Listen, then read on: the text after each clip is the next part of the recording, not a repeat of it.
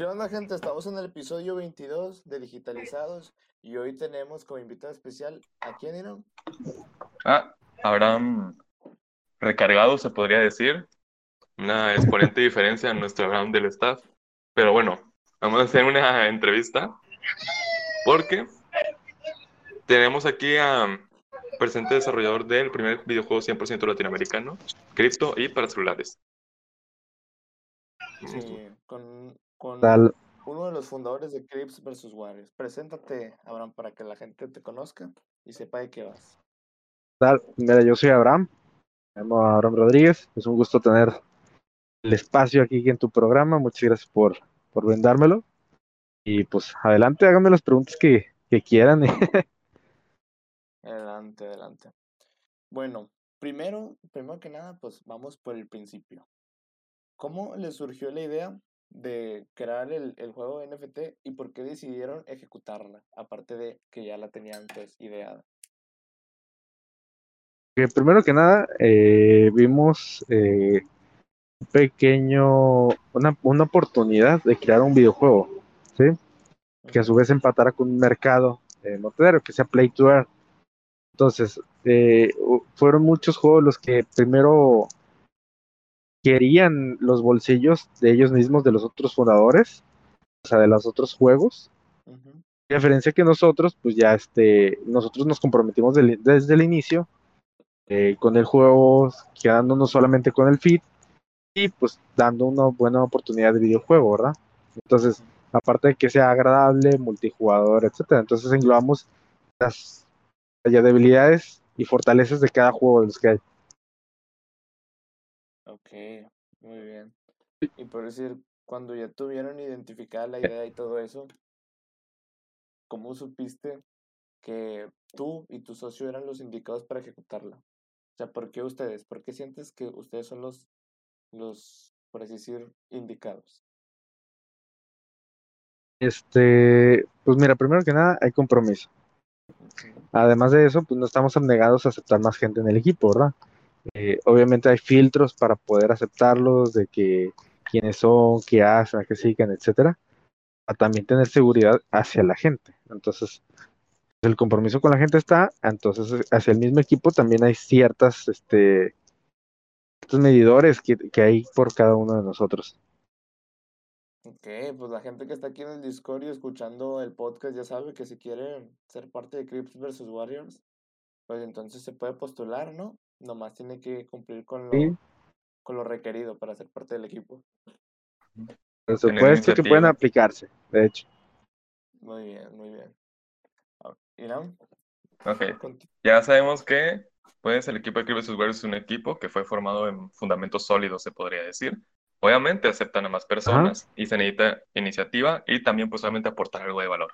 Pero vamos a proceder a una pregunta que es más de una índole banal, o se podría decir para toda la familia y los amiguillos, que es lo que primero que se te viene a la mente al momento de hacer esto, ¿cómo se crea un token?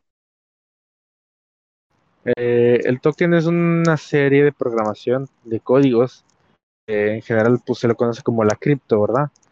Entonces, es una programación, es un algoritmo que un programador con experiencia eh, lo debe de hacer, más que nada por la seguridad, evitar hackeos. Dentro de esos, pues hay miles de combinaciones este, de seguridad, de verificación, de programación que, que que el programador debe conocer y dominar.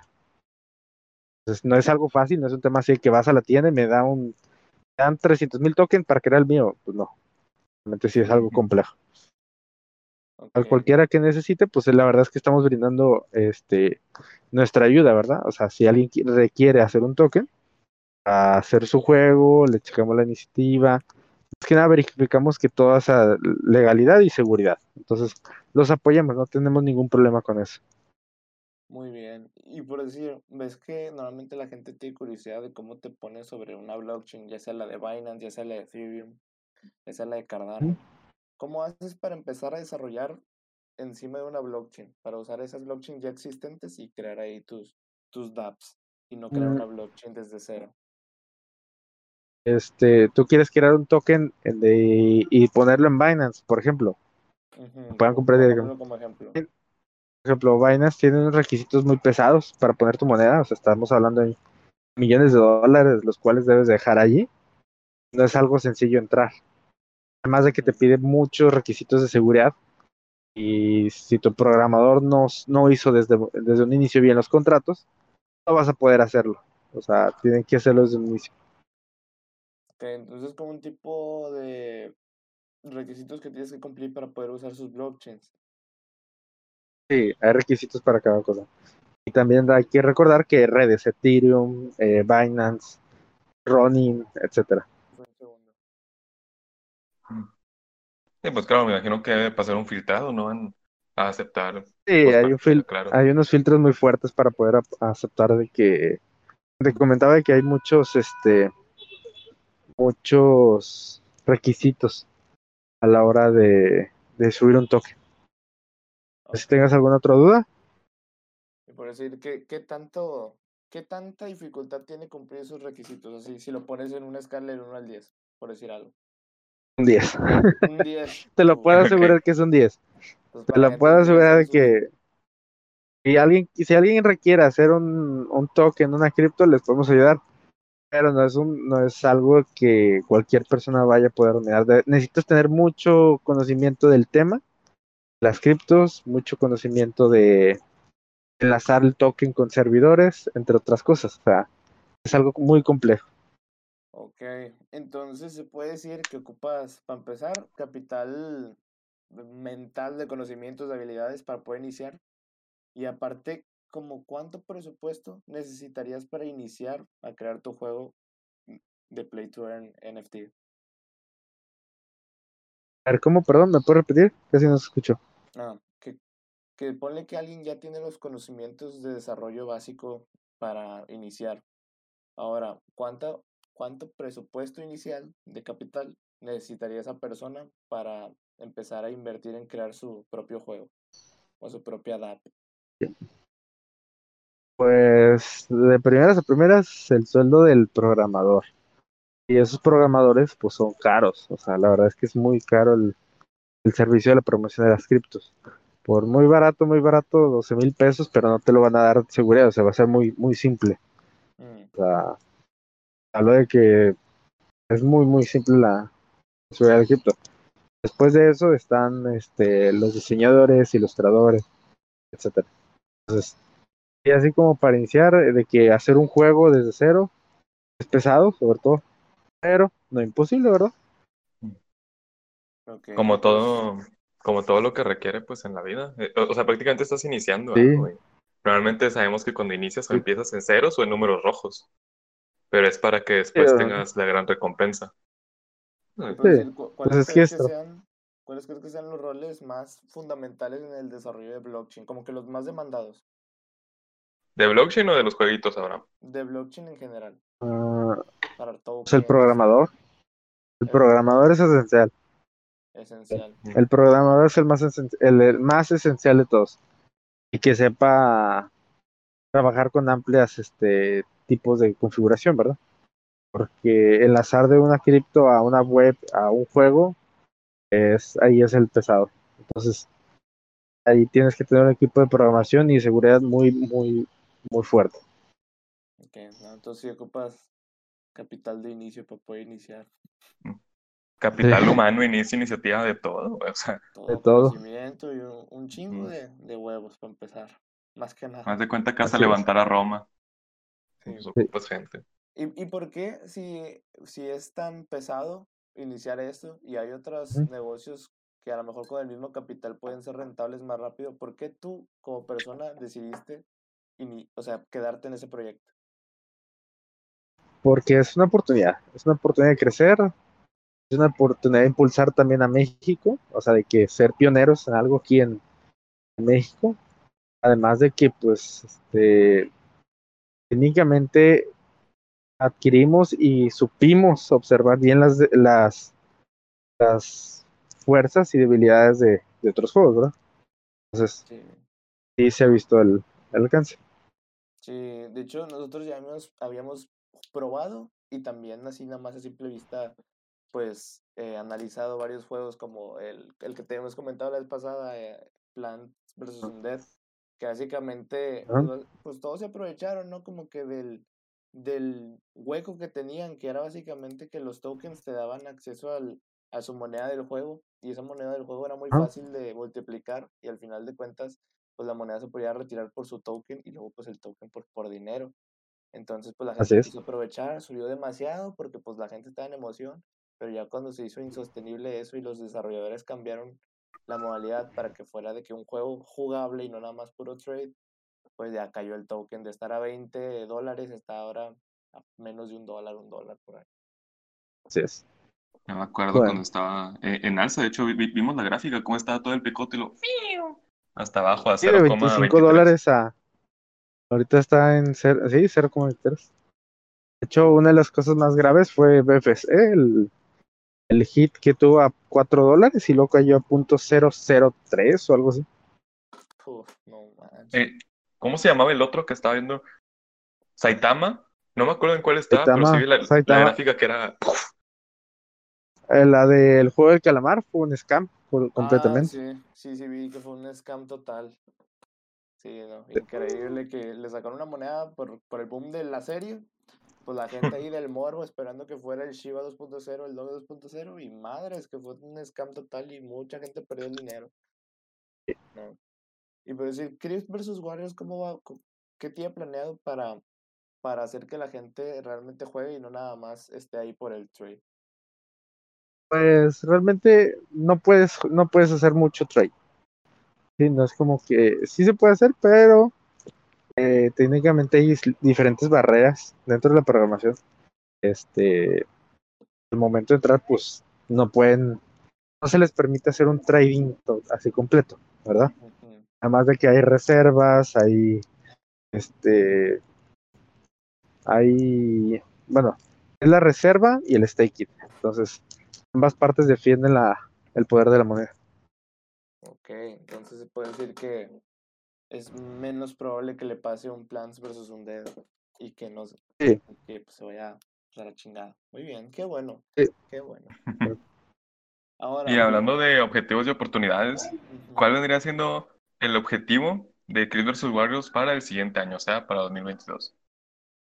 Eh, pues mira, principalmente lo que queremos hacer es este, establecernos como un juego de oportunidad, que sea viable y que sea este, estable, ya pensando en, en un en aplicar para la, la plataforma de Binance directamente entre otros detalles, o sea, ya estar muy sólidamente en el mercado. O sea, que se podría decir que si le va muy bien a Crips versus Warriors para 2023, por ahí ya estaría su token dentro del exchange de Binance. Si nos va muy bien, para enero estamos en Binance. Súper bien. Súper bien. Para la gente que tiene Binance como exchange de uso diario, pues ahí va a estar Crips versus Warriors. Y también en CoinMarketCap ahí registradito, la capitalización del token. Así es. bueno, ¿y qué oportunidades crees que traiga o quieres que traiga el juego para, para las personas, específicamente en México? Eh, algunos lo pueden tomar como un ingreso extra, sí, una oportunidad de desarrollar su, su gusto por los juegos de manera competitiva y en cierta manera también lo que sería el, el más que nada el, la imagen de que México puede y tiene la posibilidad de hacer grandes cosas, ¿verdad? Aquí hay muchos, no solo en el ámbito deportivo, sino también ya, ya dirigido hacia el mundo cripto, que, que podemos ofrecer mucho, ¿verdad? es, es, es una potencia dormida en este ámbito, creo yo. Tanto México como unos cuantos más países de Latinoamérica. La mayoría somos pues potencias dormidas, pero lo bueno es que ya se está llevando cada vez más este despertar tecnológico. Y aparte que recordar que es, que es de móvil o de celular, lo cual lo puede usar, digamos, estás esperando el camión mientras generas ingresos o mientras estás en el baño y así, o sea, en un trayecto corto pues puedes ir generando mientras te estás entreteniendo con el juego, lo cual está súper bien, eh, porque no dependes de una computadora como tal. Ahora, exactamente. ahorita que, ahorita pues una pregunta más que nada en general, porque se me iba ocurriendo, ¿no? De que, o sea, pues antes los esports y todo el competitivo, pues realmente era muy cabrón de monetizar, o sea, en un principio. Entonces, ¿qué creen que los juegos traigan, o sea, los juegos Play to Earn traigan de oportunidad al mercado para los gamers? O sea, ¿cómo ven el mercado de los esports a futuro? Porque ahora ya se va a poder vivir sin ser uno de los tops, tops, tops en el, en el, en el mundo, como los, como Faker o en LOL o así. Por ejemplo, o sea, ser un top del mundo conlleva pues eh, sus desafíos, sus entrenamientos. Pero jugar a nivel amateur también puede tener sus recompensas, ¿sí? A lo mejor no al mismo grado, pero sí, sí poder este, sobrellevar algo extra. Porque yo creo que a lo mejor esto va a ser como que, a lo mejor el, el punto de inicio de un, un, tipo de nuevos, nueva, por así decirlo, nueva profesión de gaming ya más tomada en serio, porque antes era como que, no, mamá, dedica a los juegos, no estás chingando, hijo, a o hacer algo, porque, porque pues, o sea, para las personas, pues era de que, ¿cómo, ¿cómo le vas a sacar dinero? ¿Cómo, cómo? Y pues muchos pues hacen streams para que, no sé, con las donaciones, con las suscripciones, otros para llegar a nivel profesional o competitivo en amateur, pero el punto es como que sí tenías como que ponerle mucho, mucha creatividad para llegar a monetizar, por así decirlo. Sí. Y, empeño, o sea, entrenaban horas y horas. Yo me acuerdo ver de que los entrenamientos de los jugadores de, de LOL eran de 16 horas al día. O sea, tenían que ir comiendo entre partidas y no tenían prácticamente vida social ni nada. Pero ya el hecho de que tú puedas, o sea, ser para ti mismo prácticamente un, un amateur pro, se lo podría llamar, pues te da más libertad en ese ámbito, creo yo. Sí, porque en Filipinas, pues, o sea, no creo que hayan sido gamers profesionales, pero después de la pandemia empezaron a jugar, si no me equivoco, Axi, Axi, creo que fue en Filipinas y no me acuerdo qué otro país, pero sin ser así, gente muy pro en los juegos, o sea, la promesa siguiente del mejor jugador del mundo, de todos los juegos del mundo, no, o sea, solamente era gente que buscó una oportunidad, encontró la oportunidad en Axi cuando estaba agarrando popularidad y pues hubo mucha gente que en Filipinas, gracias a ese juego, pues sobrellevó la pandemia de una buena manera y no, no se quedó en la calle, no perdió nada, o sea, se mantuvo bien gracias a un jueguito.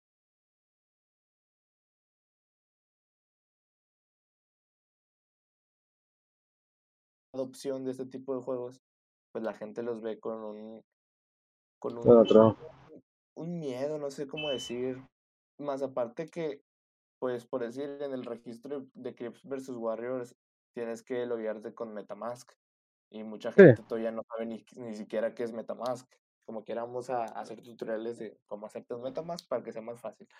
Pero el punto es que yo creo que ahorita la adopción apenas, apenas va, pero ya, ya empezó. O sea, antes pues te hablaban de Bitcoin y lo primero que se te venía a la mente a lo mejor, si no conocías nada de nada, era las compras que decían en la Deep Web o cosas así ahorita ya lo relacionas un poquito más a un ámbito económico.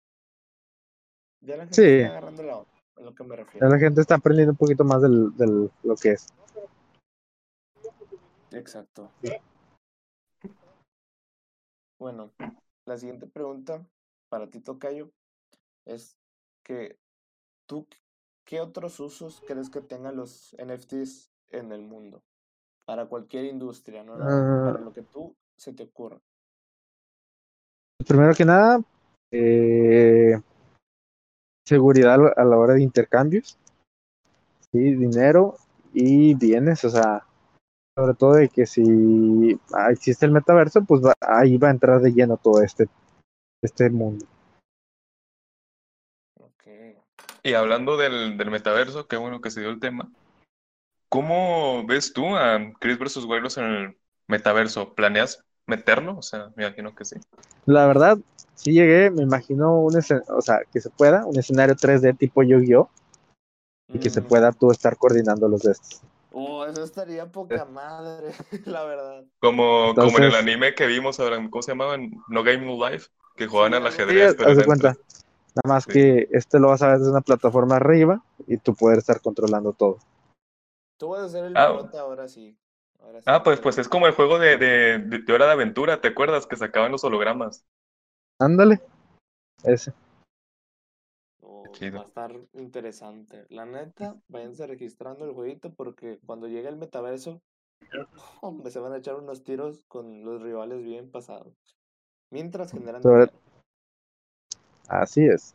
¿Cuál es tu opinión acerca del metaverso? Como sabemos últimamente ha habido muchas controversias, en especial en Facebook, casi pues casi en las otras plataformas no se ve, pero en Facebook sí se ve un montón como de gente ya grande diciendo que es el anticristo y que Jesús se va a enojar y cosas así.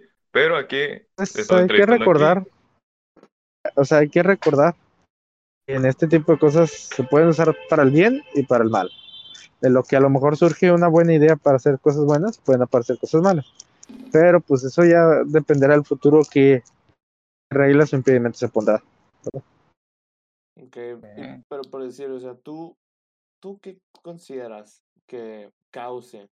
Porque, pues, o sea, nosotros ya hablamos en el podcast de, los, de las oportunidades en NFT, que, o sea, Facebook como empresa, y mientras Mark Zuckerberg siga siendo el CEO, o sea, los datos van a seguir siendo pues la fuente principal de, del dinero para generar la atención a las marcas y que pues hagan publicidad sin importar las consecuencias hacia los consumidores y ya lo ha demostrado en muchas veces porque no sé si viste cuando se cayeron las redes que una empleada de Facebook fue a denunciar pues el mal uso de los datos que estaba consiguiendo Facebook porque tenían registrado que dañaban a los menores, especialmente en Instagram, porque tenían, porque se acomplejaban con sus cuerpos, con sus personalidades, con sus defectos, al ver tanta celebridad ahí mostrando músculos, mostrando nada. Es que Eso, esos temas ya son un poquito más complicados. Depende de cada quien, digo. Para empezar ahí yo podría pensar, este, si, el, si la encargada descubrió eso, pues tienen las armas para ir directamente en gobierno o alguna institución a, decir, a poner una denuncia o aplicarlo, ¿verdad? Si no procede, pues sencillamente o no pasa, pues es sencillamente porque algo le falta a esas informaciones que está aplicando o, sencillamente habría que investigar más del tema. Son temas muy, muy complejos que, que, la verdad este, se tienen que investigar un poquito más a fondo. Sí, y al final, aunque creo que aunque tuviera todas las armas, está muy, muy difícil que una sola persona le haga competencia a una empresa multimillonaria. Pues mira, aquí hay de todo. Eh, recientemente me enteré de un caso que fue en estos años, en este año, de alguien que demandó a FIFA por el uso del, del el spray este, para la línea. Y en ese caso, pues FIFA es una empresa increíblemente grande, ¿verdad? Pero ganó, o sea, lo de, los demandó y ganó. Entonces, si él pudo, pues ya puede encontrar otras. O, o como la empresa que vimos, Abraham, de las, las los fritos de ah, Mickey. Mickey. Que de Simón. Sí. no sé si viste que, no me acuerdo en qué país, registraron Mickey antes que Disney. En Uruguay, ¿no? La neta no me acuerdo. Pero registraron Mickey antes que Disney. Y pues ahí pues ni, ni hablar, o sea, el, el registro de, de la, del nombre de Mickey fue para esa empresa de ese país y Disney no pudo hacer nada. Entonces sí, sí se puede hacer un Goliath. Un David Exacto. compadre, ya me tengo que retirar ahorita, pero cualquier cosa, no sé si tengas algunas otras dudas, preguntas. Eh, como, vamos a, a, cerrar así rápido con las, las otras preguntas que quedan. son, son tres, tres o las dos últimas ahora. Las dos últimas son las más rápidas, ¿no? Sí, las dos últimas. Ok, eh, las dos últimas, la primera, ¿cuál es tu videojuego favorito así en general? En general se podría decir, soy... Mira, me encantan varios, pero de los que siempre he terminado jugando es el de Toy Story de PlayStation 1. Ese siempre, por alguna extraña razón, termino jugándolo de nuevo. Es un juego muy eh, eh, raro. ¿Es el que se podía jugar en, en, en, el PSP? Sí. Ah, ya me acordé de eso. Está muy padre, la verdad. no, me lo esperaba, la neta. Y la, la, la, ultimita. ah, bueno. En general es ese y me encanta también lo que es Mario Party. Los juegos en equipo ah, así me divierten bastante. Luego te invitamos a un Mario Party de versión Monopoly. Ya dijiste. Ya está, güey. El, el juego del capitalismo. Sí. Y la super última. ¿Cuál es tu propósito y filosofía de vida? Eh, propósito, mi propósito, por así decirlo, es siempre, siempre ir hacia adelante. Mejorar y también reconocer de mis errores. Nunca está de más pedir perdón y reconocer que te equivocaste, porque eso te va a hacer avanzar. El egoísmo de la persona es, yo creo que el egoísmo y no me acuerdo esta palabra específicamente que te, que te, que no te ayuda a reconocer que te equivocaste y eso te va a hacer que dejes de avanzar. El orgullo. El orgullo, ándale, Orgullo. el orgullo. Tener orgullo no es muy bueno. No, Bueno. pues. Entonces, pues mucho gusto, Tocayo. Ya te traeremos en, en otros, en otros podcasts. Ahorita no hubo tanto tiempo, pero ya después, pues ahí nos verán más seguido porque pues digitalizados va a ser contenidos para Crips versus Warriors, para potenciar este juego y pues que crezca más de lo que ya está creciendo. Hasta nada. Muchas gracias y nos vemos muy pronto. Mucho gusto. Sobres.